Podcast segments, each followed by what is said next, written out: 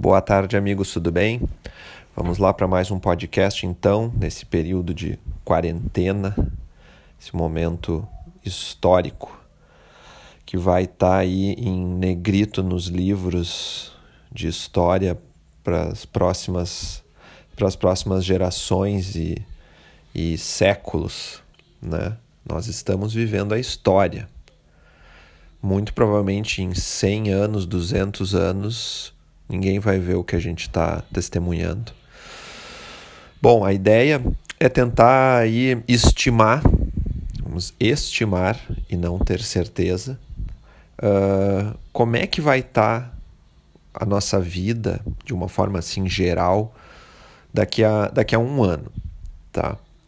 porque conforme estatísticas e, e, infectologistas, é fato que a epidemia vai passar. Ela vai deixar um, um, um quadro aí de mortes, de infecções, uh, né? vai, vai abalar economicamente o mundo, como já está acontecendo, mas vai passar. Tem aquele pico e depois cai. Pode até depois ter alguns focos mas as pessoas vão uh, ganhando imunidade ao longo do tempo, outras infelizmente vão a óbito, mas uh, enfim, chega um momento em que uh, a pandemia vai passar, a OMS vai declarar que, que acabou, enfim, e aí se tentará voltar ao normal. Aliás, muitas muitas pessoas, principalmente empresários, já querem que a vida, de certa forma, volte ao normal para evitar um, um, desastre econômico uh, sem precedentes e sem qualquer perspectiva de, de normalização. Então, nós chegamos num momento, numa encruzilhada em que tem, tem dois lados. Tem as pessoas que estão preocupadas exclusivamente com a saúde, ou seja, preservar vidas e outras que estão preocupadas não também com saúde, ninguém assim quer que, que, que as pessoas simplesmente morram e estão pensando em negócios. Né? Não, tem gente que está com a, elaborando o conceito de que se o mundo não voltar a ter a, a, sua engrenagem econômica girando, mais mortes vão acontecer ali na frente. Até vai morrer gente de desnutrição, porque o desemprego vai ser tamanho que as pessoas não vão, não vão ter o que comer. E isso faz um pouco de sentido, como eu falei no podcast anterior, uh, sobre o isolamento vertical, tá? Não pensem que essas pessoas estão apenas pensando em si, no seu negócio, para voltar a ter dinheiro na conta.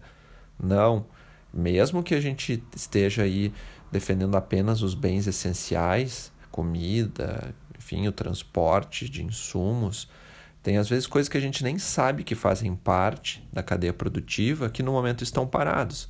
E daqui a algumas semanas isso aí vai aparecer e, e pode começar a ter prateleira vazia uh, ali na, no nosso mercado aqui do lado. Tá? Enfim, mas o que, o que, que como é que a gente vai estar tá daqui a um ano, na minha opinião?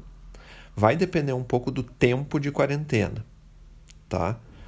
Então, assim, vamos pensar num cenário um cenário mais uh, intermediário. O que, que seria um cenário intermediário? Eu considero, vamos pensar no Brasil aqui, eu considero um, um, um lockdown de um mês, tá? Tem muita gente já falando aí em, lockdown de 15 dias. Santa Catarina, que foi o primeiro estado a fechar, já está reconsiderando, por pressão até de empresários. Uh, o próprio presidente está tá querendo fazer, está fazendo essa campanha pela, pela retomada da economia e tal. Tem gente que diz que teria que ficar dois meses, três meses com isolamento para que não tenha risco de lá na frente uh, uh, parar de novo, e aí dá um exemplo da Itália, dá um exemplo da Espanha, enfim. Mas vamos considerar que o mundo parou por um mês, tá? o Brasil aqui, como eu falei, parou, por um mês. Já, já é, é, é, é certo que, que recessão vai chegar em breve. Tá? As estimativas de PIB já estão mudando drasticamente, câmbio subindo, uh, o governo tendo que injetar rios e rios de dinheiro para tentar salvar muitas empresas, isso também gera inflação, mais dívidas públicas impagáveis e vai indo e vai indo. Tá? Então eu acho assim, ó, daqui a um ano nós vamos estar, tá, primeiro, com renda menor, tá? salvo exceções, estou falando na média. Uh, as pessoas vão viajar menos, é fato isso, vão viajar menos, vão acabar aí, uh, podem até estar tá com uma qualidade de vida interessante, mas elas vão talvez percorrer menos distância, vamos pensar assim. Nós não vamos uh, viajar com tanta frequência ao exterior, infelizmente. Talvez a gente substitua isso por viagens mais curtas, por viagens ali a uma região do nosso próprio estado, ou vamos elaborar um outro tipo de encontro com amigos, uh, coisas desse tipo. Tá? A gente também vai notar um, uma grande mudança de assim uma, uma reciclagem de empresas consideradas não essenciais, infelizmente. Então, eu até estava lendo um artigo hoje da Bloomberg. O setor de restaurantes de alto padrão vai sofrer muito com essa crise. Tá? Uh, nas últimas três décadas, esse, essa foi uma indústria, uh, né, um setor multimilionário, com chefes renomados e estrelas Michelin, e, e, e, isso fez parte da vida de pessoas com, com bom poder aquisitivo, uh, fazer refeições muito bem elaboradas, uh, né, jantar com todo o conforto e com ambiente a preços altíssimos. Né? E esses restaurantes, eles, eles trabalham com, com alta rentabilidade, mas com com alto custo também pelos locais que tra onde trabalham, as salas, salas, enfim, os estabelecimentos alugados são caros, o, o time é caro porque os chefes cobram um valor muito alto, então uh, muito provavelmente a gente vai ver, uh, vai ser mais comum almoçar, se for para almoçar ou jantar fora de casa, alguns locais, locais mais simples, tá? Vai ter ainda restaurantes muito bons, vão, vão existir, tá? Mas eles vão ser, uh, como é que eu posso dizer assim? Vai ser mais difícil de encontrá-los dependendo do, da cidade onde vocês moram, tá? Tem muito, muita cidade do interior que nem tem esses restaurantes. São cidades aí com, com lanchonetes, né? As famosas lanchonetes com teleentregas, com alguns barzinhos, alguns botecos, mas as grandes capitais uh, acabaram aí por ter. Foi, é, é, um, é um ramo que, se muito bem gerido, ele, ele traz muito dinheiro. Porque as pessoas sempre vão comer. E muitas pessoas querem comer bem. Então, a própria Porto Alegre é uma capital gastronômica do Brasil e tem assim ó, centenas de restaurantes bons, tá? Mas, uh, infelizmente, eu acho que muitos não vão sobreviver. Vai ser muito difícil uh, passar dois meses ou um mês com, com, com tudo parado, com custos, vai ter alguma ajuda, vai. Só que por mais que eles retomem daqui a um mês, tudo volte ao normal, entre aspas, assim, ao normal no sentido de quarentena liberada, a, a, a, no momento que a gente dá a partida novamente na engrenagem econômica e, e, e, com todo esse medo do risco, as pessoas vão querer guardar dinheiro para ter uma gordura. Não vai ser de uma hora para outra que, mesmo quem antes frequentava diariamente um, ótimo restaurante, essa pessoa não vai voltar do nada a frequentá-los. Eles vão se segurar, vão cozinhar em casa, aos poucos, talvez faço ali uma refeição por mês fora.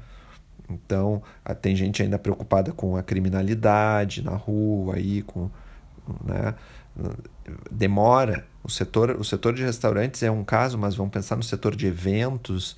Pode, por um tempo, as pessoas, as pessoas vão continuar comemorando datas, ou casamentos, ou formaturas, mas talvez com menos convidados, com custos reduzidos.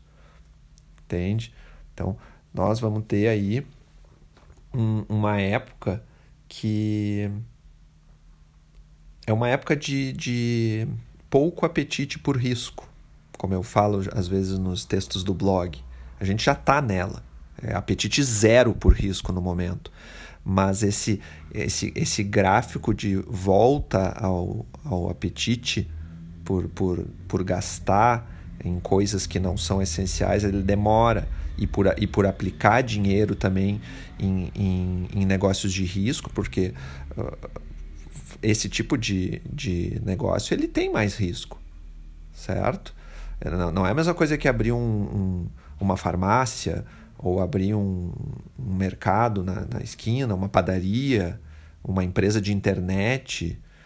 São coisas, esses últimos exemplos que eu dei são, são serviços muito mais essenciais. Então, uh, uh, além de ter pouco cliente para certas grifes, vamos pensar em roupas também, vai ter pouco empresário querendo arriscar abrir um novo negócio. Porque pense o seguinte: se a gente considerar que um, as pessoas que um mês antes desse caos aí que se instaurou, eh, as que não estavam com uma, com uma receita mensal muito grande, elas já estavam com os seus, os seus gastos enxutos. Poderiam ter um dinheiro guardado, gastos enxutos, né? Com, com ali tudo bem apertadinho, controlado, gastando pouco, o orçamento total da família baixo e um bom dinheiro guardado. Essas pessoas daqui a uns, alguns meses podem querer aproveitar a oportunidade e abrir um novo negócio. Será que essa pessoa vai querer abrir uma loja de roupas mais chique, ou, ou um bistrô com um café, ou uma agência de viagens? Né?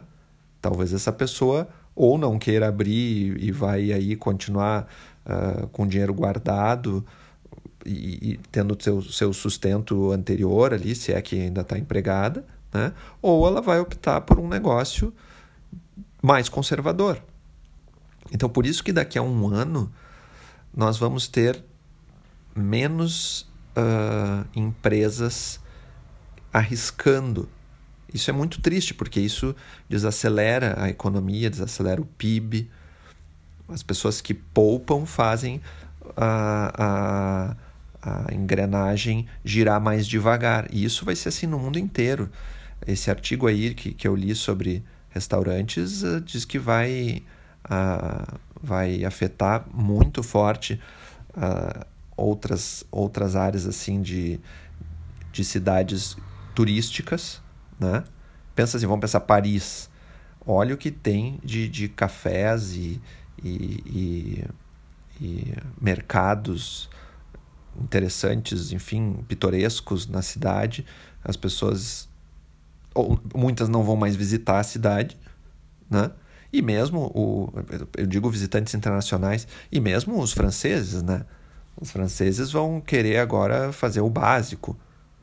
Então, a. Uh, Uh, outra coisa que pode mudar muito em um ano, a parte de transporte coletivo, ainda vai ter gente aí com, com, com algum receio de, de se transportar com aglomerações, porque o psicológico fica afetado por bastante tempo. Tá? As pessoas pensam diferentes, mas vai ter isso também. Uh, então, talvez ali uma pessoa que trabalha com, com transporte de aplicativo pode até ser beneficiada, o custo é baixo, tá? Mas uh, acredito que o setor de, de combustíveis vai seguir em alta, porque independente de quais negócios e quais empregos nós vamos ter em um ano, nós vamos precisar continuar nos locomovendo, tá? Então, é um setor que agora, com com o lockdown foi muito abalado e é aqueles que a gente achava que nunca parava de entrar dinheiro, né? Petróleo, é, tanto que existe a frase assim, uh, só, só dá prejuízo uma empresa que tem relação com petróleo e combustível uh, uh, quem é muito incompetente, como aconteceu com a Petrobras em anos anteriores. Então, o setor de, de combustíveis certamente vai estar tá aquecido e, e Claro, com investimento alto, né? Mas vai estar tá aquecido. Então, enfim, são, é um resumo aí da, da minha opinião de, de o que, que a gente vai estar. Tá, é, nós vamos estar com uma vida com, com qualidade, Espero que sim. Vai haver um grande, um grande número de desempregados? Vai haver. Tá? Agora, uh, como a gente estava aí numa situação de desemprego em queda, uh, Estados Unidos então nem se fala, o poder de negociação estava muito mais do lado do, do empregado. E em breve isso vai ir, vai virar para o lado do empregador, porque vai ter bastante mão de obra disponível. Então, assim, qual que é a, a minha sugestão final? A gente vai ter que, nesses próximos meses, se reinventar. Vai ter que elaborar ideias que que possam trazer algum dinheiro com uma alta margem de lucro e baixo custo, principalmente aproveitando todos esses benefícios que a era moderna e digital proporciona. Né? Uh, uh, enfim, um amigo meu que é economista disse que muitas empresas grandes vão quebrar porque elas estavam trabalhando com uma margem de lucro muito baixa, um forte fluxo, né? um capital de giro ali. Uh, pra, pra, com, com, muita receita, mas muita despesa e, e, altamente endividados, então sempre com margem pequena. As companhias aéreas, para vocês terem uma ideia, elas trabalhavam numa média de 1 a 2% de margem de lucro. Isso é muito baixo. Então, por isso que estão desesperadas agora por ajuda de governos para que não tenha uma quebradeira geral. E algumas vão quebrar, isso é certo. Tá? Aliás, daqui a um ano, as passagens aéreas podem estar ainda mais caras, principalmente no Brasil, porque nós temos poucas companhias aéreas aqui. Quem sabe ainda teremos menos? Não sei. Na Europa e nos Estados Unidos são muito mais empresas e com a concorrência ajuda a reduzir tarifas. Né? Mas eu deixo essa sugestão. Estudem, tentem se reinventar, elaborem ideias que tragam uh, uma margem de lucro boa, ou seja, com custo baixo, tá? É, é, se diferenciem das pessoas, criem algo novo. Então, uh, se eu for falar do meu caso particular aqui, da, né, que eu, eu, eu criei e, e, e administro a GC Prime, eu acredito que vou conseguir sobreviver a essa tempestade e, e com alguma vantagem sobre a minha concorrência, porque desde quando eu criei a minha empresa de assessoria em câmbio, eu resolvi criar um junto com ela, além, além de atender a parte de câmbio, de seguro de viagem, assessoria em geral, que milhares de empresas fazem, uh, o que eu tentei me diferenciar foi na criação de conteúdo. Então tem aqui o podcast, tem o blog com artigos, tem boletins diários para assinantes com cobrança de mensalidade. Uh, ao longo do tempo eu fui aumentando essa base de assinantes fidelizados que além de acompanhar o conteúdo e pagar para isso, eles estavam sempre por perto para comprar daí sim os serviços que, que todo mundo, né, os serviços ali convencionais, tá? Então, uh, isso fez eu ter um, um, um, uma, uma rentabilidade com uma alta margem de lucro, né? Porque a alta margem de lucro, o valor é pequeno das mensalidades, mas o custo ele é mínimo. O custo é a minha internet, tá? Então, até há, mais de um ano atrás teve concorrente até uh, que, que ridicularizava o, esse modelo de de clube de vantagens e tudo mais, e dizia que não, não servia para nada. Então eu, eu segui fazendo o meu trabalho e hoje acredito que é isso que está ajudando muito a, a eu ter um pouco mais de tranquilidade para superar a crise. E até porque assim, ó, uh, criar conteúdo relevante para a internet é uma satisfação Inclusive os conteúdos públicos, como esse que eu estou fazendo agora, gravando para vocês, eu, eu sinto que eu estou contribuindo para a sociedade. Que fique para sempre aí os áudios e os textos para ajudar uh, pessoas por muitos anos. Eu fico muito feliz que tem, inclusive, uh, estudantes que às vezes mandam e-mail tirando dúvidas. Uh, até, até pessoas da, da, concorrentes já mandaram mensagens querendo esclarecimento de algum artigo, perguntando se podem utilizar nos seus portais. É, eu já tive uh, uh, uh, convites de jornalistas para participar de programas de debate ou para dar entrevista em, em matérias sobre diferentes temas aí de turismo e de finanças. Então, eu fico assim realmente muito grato com, com, com o, que eu, o que eu construí. Fico muito feliz. E, bom, no fim esse podcast ficou longo, né, gente? Virou aí também um relato pessoal. Mas uh, isso tudo faz eu estar tá otimista. De minha parte, de minha família, da, da parte aqui pessoal da minha família. Eu acredito que nós aqui vamos superar esse momento difícil e vamos sair melhor ainda depois. Né? Então, agradeço por ouvir um áudio tão longo, quem chegou até aqui. Espero ter dado aí uma, um horizonte de, de 12 meses. E quem quiser saber mais, mais detalhes, mais informações do que eu penso, não deixem de mandar uma mensagem ou um e-mail ali através do site gcprime.com.br. Tá bom? Um abraço, obrigado por me escutar e até o próximo podcast.